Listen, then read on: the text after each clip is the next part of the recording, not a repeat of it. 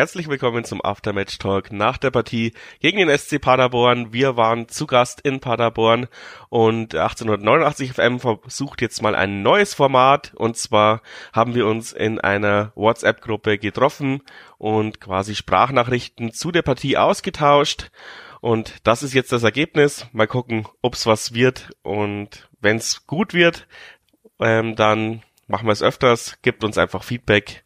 Ihr kennt ja unsere verschiedenen Kanäle, Instagram, Facebook und so weiter. Servus, Tobi. Wir haben gerade das Turmfunk-Equipment eingepackt. Die Mannschaft läuft da gerade noch aus, zumindest die Auswechselspieler. Ey, ich habe einen Herzkasper bekommen in der Endphase. Da haben wir den Punkt gerade noch so gerettet, oder? Aber die ersten 20, 30 Minuten waren wirklich überragend im Fußball von unserem SSV. Was meinst du? Ja, servus Robert. Ja, ich sehe es wie du. Die erste Halbzeit war richtig gut von uns gegen einen eigentlich starken Gegner, hat mich positiv überrascht. Ich habe eigentlich schon mit mehr Gegenwehr im ersten Durchgang gerechnet. Die Gegenwehr kam dann im zweiten Durchgang und hat uns Paderborn natürlich dominiert. Am Ende haben wir Glück, dass es nur beim 1 zu 1 bleibt, aber ich glaube, dass Unentschieden geht über die gesamte Spielzeit schon in Ordnung. Du sagst, es hat ja sehr furios angefangen. Äh, die Chance von Babis Magrides war ja der Hammer. Ähm, ich weiß gar nicht, was da so falsch gelaufen ist in der Paderborner Abwehr. Die haben wahrscheinlich gedacht, äh, er spielt ihn ab und dann knallt er ihn einfach rein. Äh, es war schon der Hammer, aber im weiteren Spielverlauf hätte man, glaube ich, noch schnell auf 2-0 nachlegen können, aber das haben wir dann so ein bisschen verpasst. Und dann haben wir die Paderborner leider eingeladen. Ich erinnere dich an diese große Chance, wo Nachreiner den Ball durchrutschen lässt, weil er denkt, Meier steht da bereit, aber dann steht da ein Paderborner und dann kommt Breitkreuz mit der Grätsche und die war echt 1A. Ähm, ich weiß gar nicht, warum die Paderborner Zuschauer sich da so aufgeregt haben, aber die war schon astrein. Dann ging es ja mit dem Spielverlauf hin und her. Also die erste Halbzeit war auch brutal schwer zu kommentieren, weil immer äh, der Ball woanders war. Ähm, dann gab es wieder eine Paderborner Chance, dann gab es wieder eine Chance von uns. Äh, was mich ein bisschen enttäuscht hat, ähm, unsere Ecken heute nicht ganz so gut. Äh, wir waren dann, wie du schon gesagt hast, in der zweiten Halbzeit eigentlich auch gar nicht äh, so gut mehr eben, haben uns den Schneid ein bisschen abkaufen lassen. Aber hätten wir die Standardstärke beibehalten, hätten wir halt einfach vielleicht nochmal so einen Nadelstich setzen können und ähm, glücklich ein 2 einschießen können. Ähm, was sagst du dazu, warum wir uns so den Schneid abkaufen lassen? War das eher so ein bisschen unsere Schuld, weil wir eben nicht aufs 2-0 gegangen sind, ähm, uns ein bisschen hinten eingemurmelt ha eingeigelt haben. Oder haben die Paderborner halt einfach den Schalter umgedreht, weil die Qualität haben sie ja. Ich weiß nicht, ob falsch gelaufen der richtige Begriff ist. Wir haben uns vielleicht einfach besser vorbereitet als der Gegner. Zumal Mersat auch gezwungenermaßen natürlich, aber für die ein oder andere Überraschung in der Startelf gesorgt hat. Deswegen sind wir, glaube ich, besser reingekommen und haben auch die erste Phase dann dominiert und auch verdient, glaube ich, das 1 zu 0 gemacht, auch wenn es in der in der Frühe natürlich sehr, sehr gut für uns lief und ähm, mit so einer Führung, mit so einer Führung im Rücken spielt sich natürlich auch einfacher. Es ist dann, glaube ich, im zweiten Durchgang genau andersrum gelaufen. Da hat dann Paderborn plötzlich die besseren Mittel gefunden. Die waren dann irgendwie besser eingestellt oder haben zumindest die besseren taktischen Mittel gefunden äh, die bessere Antwort auf, auf unser Spiel. Und ähm, dann hat man gesehen, was für eine Qualität Paderborn eigentlich hat. Das spielt auch ähm, in die Standards mit rein, glaube ich. Unsere schwachen Standards kommen auch von einem starken Gegner, schätze ich mal. Wenn wir uns aber so die Zahlen anschauen, dann glaube ich, ist es am Ende trotzdem ein gerechtes Remis gegen ähm, ja, einen starken Gegner. Was die Paderborner Fans betrifft, naja, die haben halt einen Elfmeter gesehen. Den hätte ich im Stadion wahrscheinlich auch gesehen, aber das war natürlich eine sensationelle Grätsche von Breitkreuz, der glaube ich immer wichtiger wird. Mit Ausnahme des Spiels in ähm, nee, gegen Aue, wo er nicht so gut ausgesehen hat. Vielleicht hat er den Kopf ein bisschen mitgespielt. Ist eine absolute Bank und hat heute ähm, den ein oder anderen Ball gerettet und dann quasi die Schwächen, die Wastel heute eindeutig hatte, wettgemacht. Was man vielleicht auch noch anmerken sollte, ist, dass wir das wirklich gut gemacht haben in der Situation, in der wir einfach unterlegen waren. Paderborn hatte die zweite Hälfte komplett dominiert, hätte auch gut und gerne das 2 zu 1 machen können, aber wie wir dagegen gehalten haben, kämpferisch, moralisch, fand ich äh, wirklich bemerkenswert und ähm, bin am Ende dann tatsächlich sogar zufrieden mit dem 1 zu 1, bin zufriedener mit dem Punkt als gegen den KSC, wenn ich ehrlich bin. Ja, zufriedener als gegen den KSC war ich natürlich auch, weil das ist natürlich auch nochmal ein ganz anderer Gegner gewesen. Paderborn ähm, ist ja nicht umsonst so weit oben. Aber dann kann man sich mal fragen, warum gingen uns die Kräfte aus? Lag es halt wirklich am Gegner? Kann man dieses Tempo so lange nicht gehen, egal wie viel man trainiert? Ähm, sind wir dann trotzdem vielleicht noch ein bisschen konditionell zu wenig? Ich habe mir die Laufdaten angeschaut. Eigentlich, äh, ja, es gibt da keinen großen Unterschied zwischen Paderborn und uns. Also ich glaube, jetzt am Training lag es jetzt unbedingt nicht. Aber die Frage kann man sich ja trotzdem mal hypothetisch stellen. Ähm, die Frage ist, was müssen wir jetzt noch machen, um so einen Gegner schlagen zu können? Ich habe es schon in ähm, Online-Diskussionen gesagt. Äh, letztes Jahr hätten wir es locker noch verloren. Da hätten wir dann wahrscheinlich 3-1 äh, verloren. Und jetzt, wie du sagst, haben wir super gut dagegen gehalten. Äh, ich war auch sehr beeindruckt. Auch wenn es die letzten zehn Minuten wirklich knapp war, aber dann haben wir die Faust gezogen. Also wirklich taktisch überlegen gespielt, obwohl wir schon am Limit waren. Was man noch äh, ansprechen könnte, das leidige Thema, ich weiß, wir reden immer drüber, äh, zu späte Wechsel. Ähm, natürlich wollte, hat er Zwarz und Co. gebracht, um Zeit zu schinden, also nicht schinden, aber um Zeit zu gewinnen. Aber vielleicht hätte man sie trotzdem fünf bis zehn Minuten früher reinbringen können. Da würde mich mal deine Meinung interessieren. Ach, ich glaube auch nicht, dass das an der Kondition lag, dass wir irgendwie nicht fit wären oder so. Das hätten wir schon früher gemerkt, wenn da irgendwas im Argen lag. Also es lag meines Erachtens wirklich daran, dass der Gegner so stark war, dass wir keinen Zugriff mehr auf dieses Spiel bekommen haben. Wir waren überhaupt nicht mehr griffig und ähm, Paderborn hat uns, weil sie einfach so eine Qualität haben, einfach dahergespielt.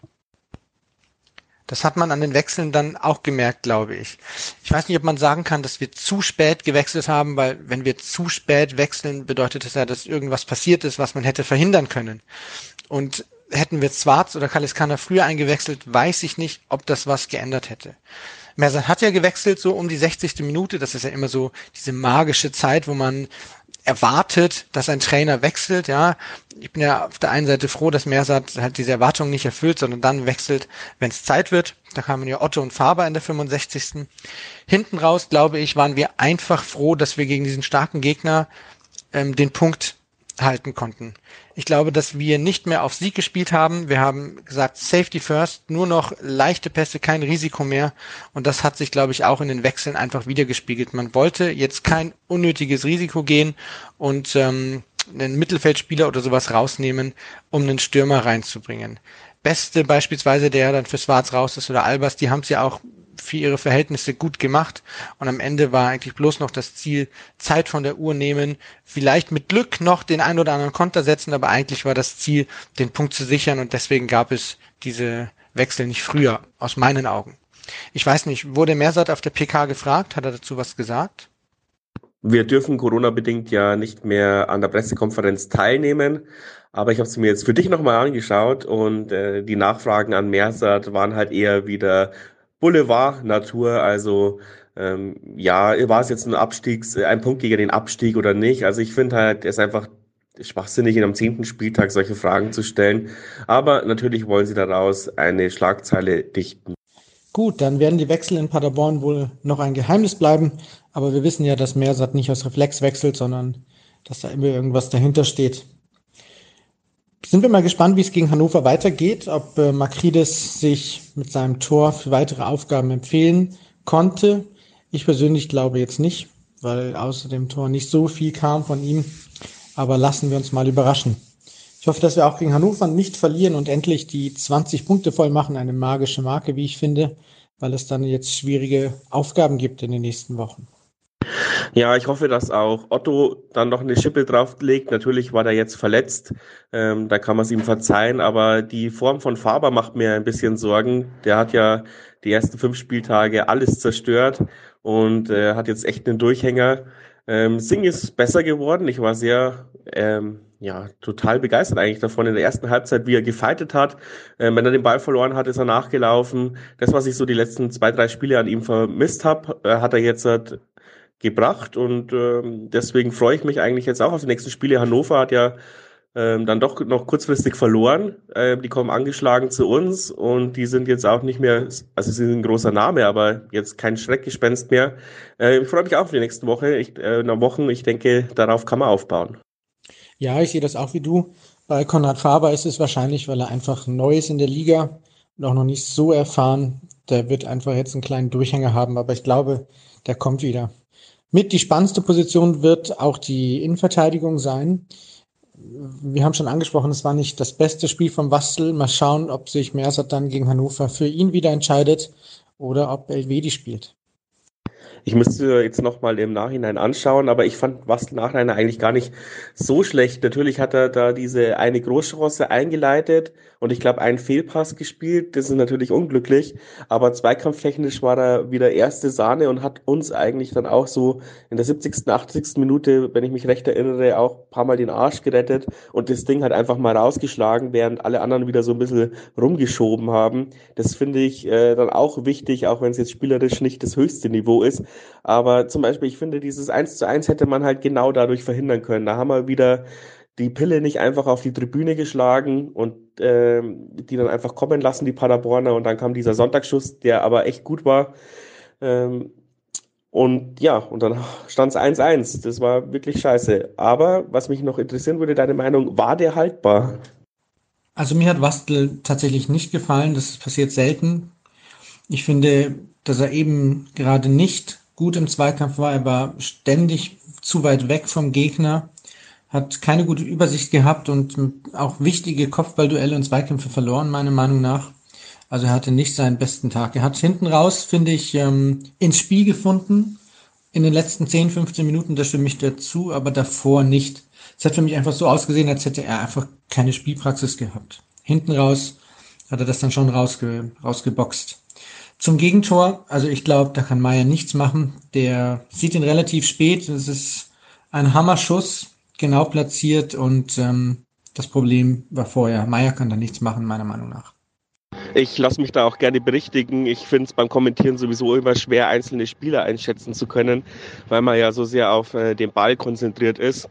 Äh, deswegen danke für deine Einschätzung. Eine Einschätzung hätte ich trotzdem noch gerne von dir. Die Chance von Albers in den ersten 20 Minuten, wo er den Rückpass abfängt und dann eigentlich allein aufs Tor zuläuft und in den zu spitzen Winkel reinläuft.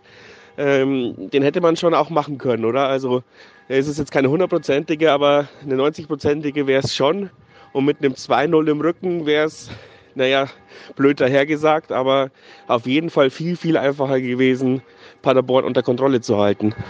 Ja, da stimme ich dir zu. Eine hundertprozentige war es nicht, aber er legt sich den Ball, glaube ich, einen Ticken zu weit vor und dann wird der Winkel zu spitz, dass er das am Ende nicht mehr machen kann. Ich glaube, er hat fast das Beste daraus gemacht, aber an guten Tagen macht das vielleicht, ja, und brauchen wir nicht reden, mit dem 2-0 ist es einfacher. Ich glaube zwar trotzdem, dass das noch nicht der Sieg gewesen wäre, weil Paderborn einfach zu stark war und die dann vielleicht auch nochmal zurückgekommen wären, siehe Aue, aber ähm, es hätte natürlich vieles einfacher gemacht. Also unterm Strich kann man dann also sagen, das war ein verdientes Unentschieden. Ich war sehr froh, dass ich mit einem Punkt nach Hause fahren konnte. Paderborn ist nicht immer die schönste Auswärtsfahrt. Das haben dann auch die Fans äh, gezeigt. Unser Auswärtsblock war wirklich sehr, sehr traurig befüllt, aber ich kann es verstehen, natürlich Freitagabend. Aber da hätte man vielleicht auch noch so ein bisschen Stimmung gebraucht, weil natürlich die Paderborner haben zwar supportet, aber in diesem Stadion hätte man auch mit einer 100er Gruppe oder mit 150 Leuten im Block noch ordentlich Rabauts machen können. Und ich finde, unsere Mannschaft hätte es auch langsam verdient, dass man da jetzt mal mitfährt wieder. Ähm, so als kleine Kritik, aber ja, kann man jetzt nichts machen aus unserer Warte aus. Und ja, schauen wir jetzt eben nach Hannover. Tobi, ich danke dir, dass du bei diesem Podcast-Experiment jetzt mitgemacht hast. Ich schneide es dann zusammen und schau, was passiert. Wenn du noch Abschlussworte hast, schick sie mir. Ansonsten veröffentliche ich die Episode so. Und an alle, die zugehört haben, ihr könnt jetzt quasi dann immer per Instagram 1889 FM uns auch eine Sprachnachricht schicken und ich wurschtel sie entweder mit rein, wenn es passt, oder ich hänge sie am Ende hinten ran, einfach nach dem Spieltag eure Gedanken niedersprechen, so wie wir es jetzt vielleicht getan haben, oder schon das Fazit ziehen. Ihr könnt uns aber auch erzählen, keine Ahnung, wie geil der Tag war, wir wart im Kneitinger, irgendwelche Fangeschichten, so damit es halt spannend wird zuzuhören und ähm, so ein kleines Zwischending zwischen den Podcast-Ausgaben.